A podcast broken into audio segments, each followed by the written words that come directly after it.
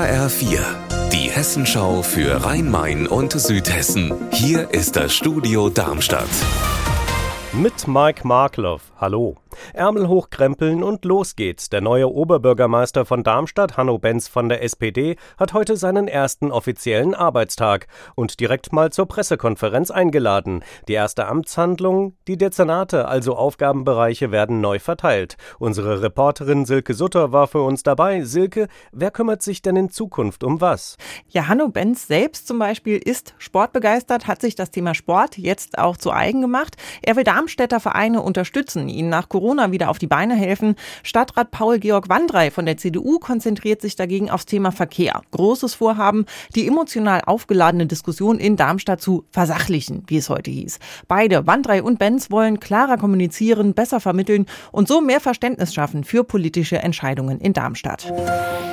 Dienstag vor einer Woche kam es am Nachmittag rund um den Frankfurter Flughafen zu Gewittern. Und Gewitter gehen ja allgemein mit heftigen Winden einher. Das hat offenbar zu ernsten Problemen bei einer Frachtmaschine aus Chile geführt, die in Frankfurt landen wollte.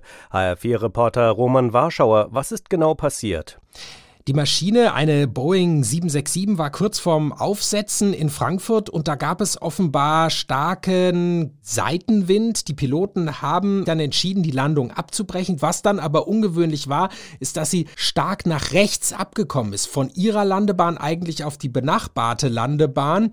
Und sie hat dann auch stark an Geschwindigkeit verloren und ist dann wieder in einen starken Sinkflug. Die Vermutung liegt nahe, dass das Flugzeug einfach nicht mehr genug Auftrieb hatte. Die Piloten konnten das Ganze also abfangen, aber ein Strömungsabriss, das klingt nicht gut. Ist das gefährlich?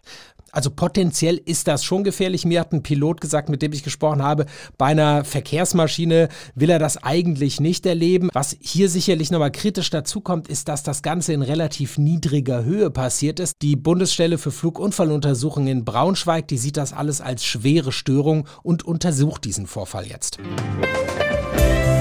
Unser Wetter in Rhein-Main und Südhessen. Sonnig geht es in den Nachmittag. Dabei können gelegentliche Wolken die Sonne verdecken. Bei Werten um 29 Grad in Hasselroth-Gonsroth im Main-Kinzig-Kreis. Ihr Wetter und alles, was bei Ihnen passiert, zuverlässig in der Hessenschau für Ihre Region und auf hessenschau.de.